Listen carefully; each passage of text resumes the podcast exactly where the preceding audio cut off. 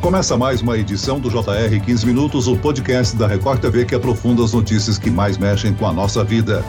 O Brasil aposta na energia produzida pelo vento para suprir no futuro a necessidade do país. A chamada energia eólica se espalha pelo Nordeste brasileiro. Segundo os especialistas, a região tem as condições perfeitas para essa transformação. Com a crise hídrica provocada pela seca no Sul e Sudeste, os olhos ficam cada vez mais voltados para essas formas alternativas de energia. Será que o Brasil está pronto para essa nova tecnologia? Temos linhas de transmissão suficientes? Eu converso com o presidente do Conselho de Administração da Câmara de Comercialização de Energia Elétrica, Rui Altieri. Bem-vindo, Rui. Oi, Celso. Obrigado pelo convite. É um prazer conversar com você por aqui. E quem nos acompanha nessa entrevista é o repórter da Record TV em Salvador, Felipe Costa. Felipe, o Nordeste é a região do Brasil onde a energia eólica mais cresce, não é mesmo? Oi, Celso. Oi, Rui. 80% dos parques eólicos do Brasil estão aqui na região Nordeste. A Bahia tem o maior número, 204. Em capacidade de produção, o Rio Grande do Norte supera a Bahia. O Brasil, durante anos, tem sido muito dependente das energias hidráulica e térmica. Nós podemos dizer que este cenário está mudando ou essas continuarão sendo as maiores fontes de energia no país, hein? Perfeito, Celso. Não, esse cenário está mudando, como você falou. Primeiro é dar um contexto, Celso. Nós temos aqui na CCE, na Câmara de Comercialização, uma central de medição que monitora todos os pontos, tanto de geração quanto de consumo no Brasil, 24 horas por dia. E nós temos acompanhado nesses últimos dois anos um crescimento muito importante, muito expressivo da geração das usinas eólicas. Neste ano, que foi um ano muito difícil para o atendimento, por conta de toda a crise hídrica, as usinas eólicas do Brasil foram responsáveis por 12% da geração, ou seja, abasteceram 12% do consumo nacional, o que é um dado muito importante porque é uma fonte nova que está se consolidando nos últimos anos e aqui no Brasil ela encontrou terreno fértil para se desenvolver. Nós temos os melhores ventos, são ventos muito constantes, que têm uma qualidade muito boa. Isso se traduz na expansão dessa fonte. Você ter uma ideia, nós temos hoje no Brasil 750 parques eólicos. Este ano de 2021, nós crescemos 10%, ou seja, um crescimento da ordem de 10% é um crescimento muito grande. A realidade ainda se impõe, as usinas hidrelétricas são as mais importantes, mas a eólica está se aproximando muito da fonte térmica. Segundo a Associação Brasileira de Energia Eólica, em novembro, a geração de energia eólica atingiu 20,1 gigawatts em capacidade instalada, o que representa aí quase 12% da matriz nacional. Como você disse, Rui, já são mais de 700 250 parques eólicos, quase 9 mil aerogeradores em operação e uma perspectiva de alcançar 32 gigawatts de potência no sistema integrado até 2026. A energia eólica pode ser vista como a energia do futuro no Brasil ou as outras fontes renováveis de energia são igualmente promissoras? Nós temos um território que é bastante favorável tanto para a eólica quanto para a solar. A eólica ela está na frente da fonte solar porque ela começou antes. Mas aqui no Brasil nós temos sol em abundância o ano todo, nós temos ventos num período muito favorável e tem uma característica que poucas pessoas conhecem. Como nossa matriz hidrelétrica é muito forte, chuvas do verão né, começam em novembro, terminam em abril, início de maio no máximo. Essas fontes que eu falei agora, elas têm a sua maior produção justamente no período da entre safra da hidráulica. Então, a fonte eólica ela produz seus melhores ventos entre maio e novembro, que é justamente quando as usinas hidráulicas têm a sua menor produção. Então há uma complementariedade natural. Dá um exemplo também que poucas pessoas conhecem, que este ano de falta de chuva, por uma característica também natural do clima, são quando nós temos os melhores ventos. Essa contribuição que foi fundamental para que o Brasil superasse a pior crise hídrica dos últimos 90 anos, foi fundamental para que chegássemos ao longo do ano de 2021 com tranquilidade, sem nenhum problema de abastecimento, mas com uma contribuição fundamental, tanto da fonte eólica quanto da solar. Nós temos uma concentração da geração de energia eólica no Nordeste, né, Rui? É porque a quantidade de ventos, a qualidade do vento ou há outros fatores em jogo? É uma característica natural, Celso. A região Nordeste, litoral setentrional brasileiro, litoral mais ao norte, são onde nós temos os melhores ventos. No sul do Rio Grande do Sul também é uma região muito favorável. E é natural que se explore primeiro as regiões mais favoráveis. Assim que essas regiões forem tendo a sua capacidade esgotada, outras regiões serão desenvolvidas. Mas prioritariamente se procura regiões onde tem as melhores condições de produção. Hoje, notadamente é no Nordeste. Ou seja, a concentração é no Nordeste, né? Hoje a concentração é no Nordeste. E aí, Celso, tem um outro ponto importante. Essa fonte eólica, ela é uma fonte barata. Ela é uma fonte que é ambientalmente adequada, sustentável. Mas tem uma outra característica que poucas pessoas conhecem elas desenvolvem muito a microrregião. Esses aerogeradores, essas turbinas, elas são instaladas em terras que não são do gerador. Ele arrenda um pedaço dessa terra, o proprietário da terra continua fazendo uso da terra como ele fazia antes e tem uma renda adicional. Uma região carente, como a região Nordeste, precisa desse incentivo. Então, temos experiências de várias comunidades que se beneficiaram muito com essa renda adicional que surgiu nos últimos anos. E quais são os custos de se utilizar a energia eólica? A força gerada é o suficiente para justificar esse investimento todo? Claro que é assim, é uma fonte muito competitiva, o investimento é adequado, tá? ele se remunera num prazo razoável. E assim, o que nós temos acompanhado, que nos últimos anos a grande expansão, novas usinas tem acontecido de fonte eólica.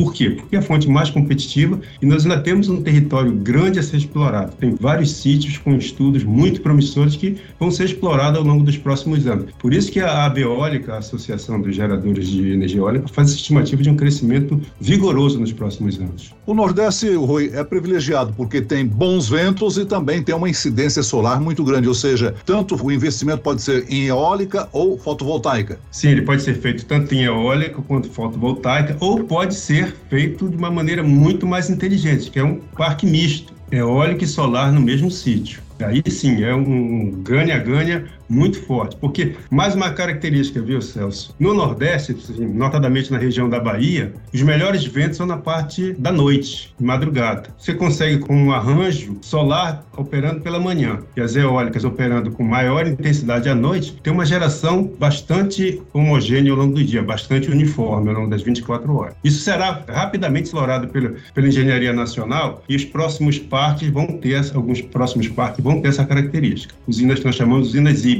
com duas fontes se complementando. Rui, nós estamos acompanhando a crise hídrica que as regiões sul e sudeste enfrentam, mas que afetam o Brasil inteiro, de certo modo. Não é a primeira vez que vemos. Lá em 2014, a seca no sistema Cantareira colocou o estado de São Paulo inteiro em emergência. Essas crises deixaram claro que o Brasil é dependente demais do sistema hidrelétrico e, consequentemente, sujeito à falta de abastecimento? Hoje, o parque predominante é o hidráulico, mas nós evoluímos muito. Pegar o exemplo de 2001, da, de racionamento, nós éramos totalmente dependentes da hidráulica. Hoje não somos. Passamos, como você acabou de falar, a pior crise dos últimos 90 anos, de toda a nossa história. E superamos com dificuldades, com bastante é, responsabilidade dos órgãos que compõem o setor elétrico, mas superamos. Alguns especialistas falavam em crise ao longo de agosto e setembro. Não houve nada disso. Todas as fontes contribuíram, contribuíram de maneira importante. As hidrelétricas com que elas tinham de reservatório, as térmicas com sua contribuição e, como eu falei, a eólica, por exemplo, com 12% de todo o abastecimento nacional. Sem isso, nós não teríamos passado. É lógico que a matriz tem que se diversificar ainda mais,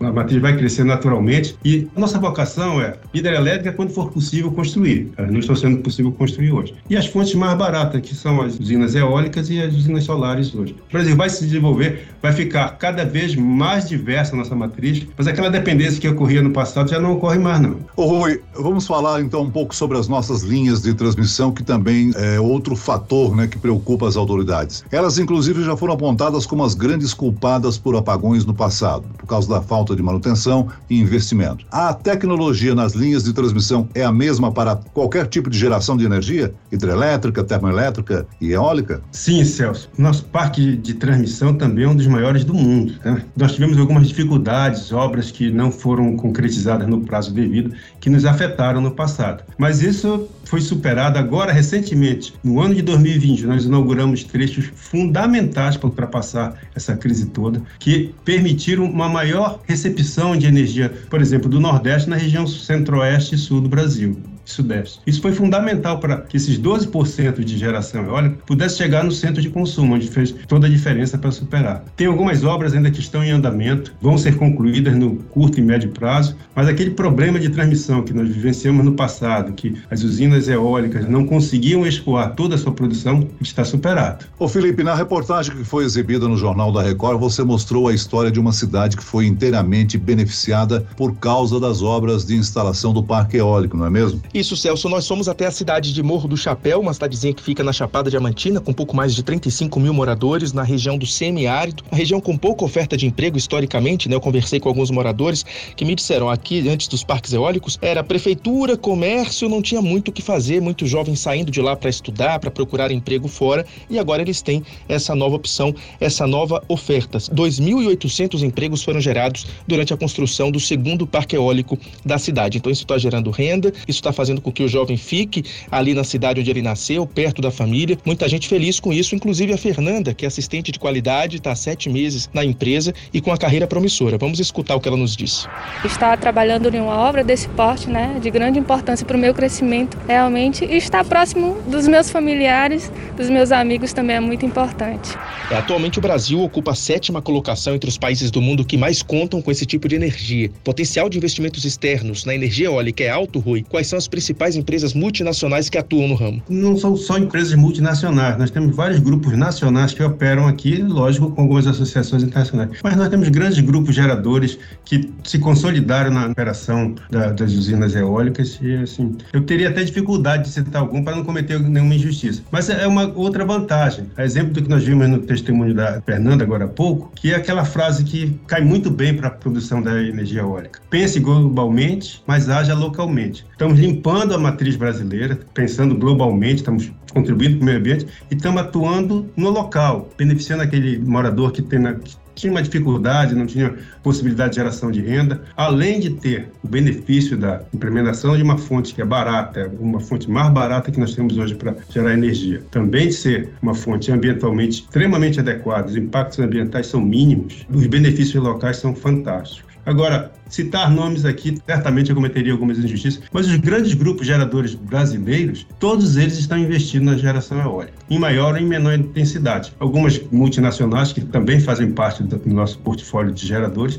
investem da mesma maneira. Uma curiosidade, enquanto a gente gravava lá, o que chamou a atenção é que no Rio Grande do Norte, que tem o maior potencial de geração de energia eólica hoje no Brasil, os parques eólicos estão muito localizados no litoral. Aqui na Bahia a gente encontrou esses parques eólicos no semiárido, no meio do estado, ali na Chapada Diamantina, é possível descobrir, as pessoas estão ainda tentando estudar potenciais locais para instalação de novos parques eólicos no país? Eu vou fazer uma figura aqui, né? O pessoal continua garimpando novos parques, tá? novos sítios. E vão encontrar, sim, sítios tão bons quanto esses que nós estamos é, falando agora há pouco. Realmente, um, um, belo momento, esses melhores sítios vão se esgotar e vamos ter sítios que não são tão bons, mas que têm um atrativo econômico muito forte. Então, pode ter certeza, o pessoal está procurando, está pesquisando, está tá estudando novos sítios para expandir ainda mais essa fonte. Ô, Rui, nesses últimos meses do ano, né, o brasileiro, o consumidor, tem pagado caro a energia elétrica por causa do acionamento das termoelétricas. Cabe então a gente torcer para que haja mais e mais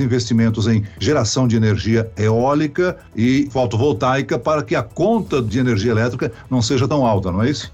É, isso é uma parcela da conta, tá, Celso? Como nós falamos ao longo da nossa conversa, essas fontes têm uma característica muito boa, mas ela também tem características que dão alguma preocupação elas não são programáveis. Você não pode contar o tempo todo com uma usina eólica ou uma usina solar, porque elas dependem muito da imprevisibilidade do sol e também imprevisibilidade dos ventos. E para isso é fundamental a inserção de térmicas. Agora, tem que ser térmicas, viu, Celso, mais baratas, mais competitivas economicamente e mais adequadas ambientalmente. Nós temos uma oportunidade de renovar o nosso parque térmico talvez não com a mesma quantidade que nós temos hoje, mas sim com um parque mais moderno, que vai trazer melhores custos e, quando enfrentarmos situações adversas como nós enfrentamos nesses últimos meses do ano, o impacto comercial não será tão forte como foi agora. Na Câmara de Comercialização, o preço da energia das variadas fontes é o mesmo? Sim, nós temos um preço único que nós chamamos de preço de liquidação de diferença. Ele é calculado diariamente e ele responde muito à situação hidrológica que nós estamos passando, porque a fonte hidráulica ainda é muito importante. Mas, sem dúvida nenhuma, que as fontes renováveis, como eólica, solar, biomassa e pequenas centrais hidrelétricas, ajudam esse custo a ser bastante reduzido. Para você ter uma ideia, Celso, nós temos limites mínimos e máximos desse preço. Nos piores momentos do ano de 2021, nós ficamos com o preço no máximo, que é 584 reais por cada megawatt-hora. Hoje nós estamos na casa de 70 reais por cada megawatt-hora produzida. Ou seja, a parte mais aguda da crise já foi superada, os reservatórios ainda estão baixos, mas os preços já estão melhores. Isso tem reflexo para a nossa conta de luz? Sim, tem reflexo na nossa conta de luz, reflexos positivos. Muito bem, nós chegamos ao fim desta edição do 15 Minutos. Eu agradeço a participação e as informações do presidente do Conselho de Administração da Câmara de Comercialização de Energia Elétrica, Rui Altieri. Obrigado, Rui. Obrigado, Celso, Felipe. E agradeço a presença do repórter da Record TV, Felipe Costa. Obrigado, Felipe. Ô Celso, eu que agradeço, obrigado pela parceria. Rui também, obrigado pelas informações. Esse podcast contou com a produção de Homero Augusto e dos estagiários David Bezerra e Larissa Silva. Sonoplastia de Marcos Vinícius. Coordenação de conteúdo Camila Moraes. Direção de conteúdo Tiago Contreira. Vice-presidente de jornalismo Antônio Guerreiro. E eu, Celso Freitas, te aguardo no próximo episódio. Até lá.